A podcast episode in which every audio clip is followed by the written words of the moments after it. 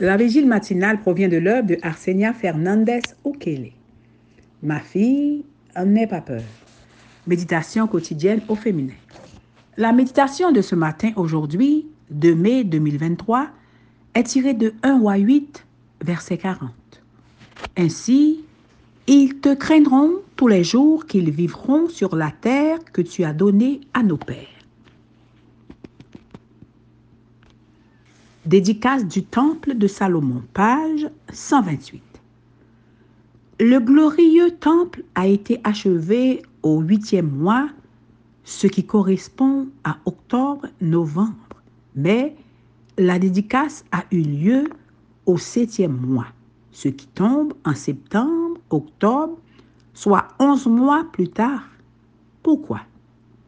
Ainsi, elle allait coïncider avec plusieurs fêtes célébrées au cours de ce mois, la fête des tabernacles, le jour des expiations ou pardon de Dieu à son peuple, la période des récoltes et l'année du jubilé au cours de laquelle on rendait la terre à ses premiers propriétaires.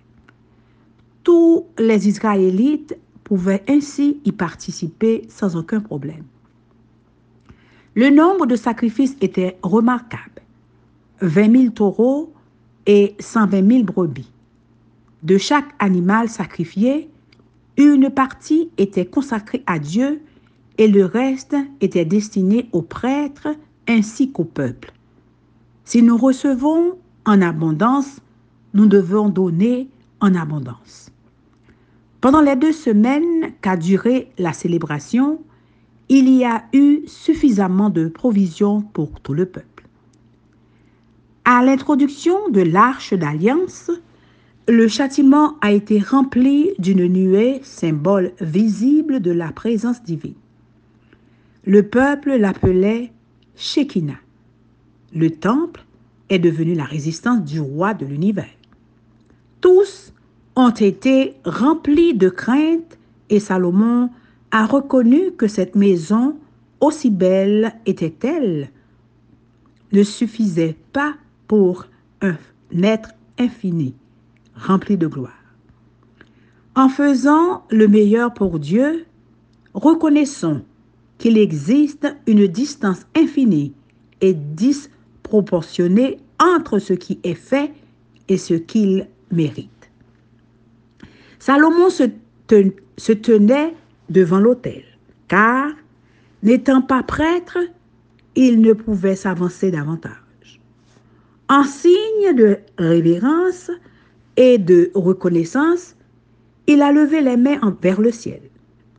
Lorsque nous adorons, la position du corps devrait manifester la révérence. À un moment donné de sa prière, Salomon est tombé à genoux. Choisissez un moment pour vous agenouiller en présence de Dieu. Nous avons de nombreux exemples bibliques de prière à genoux. Esdras, Daniel, Étienne, Pierre et Paul. Beaucoup sont tombés à genoux pour implorer l'aide de Jésus.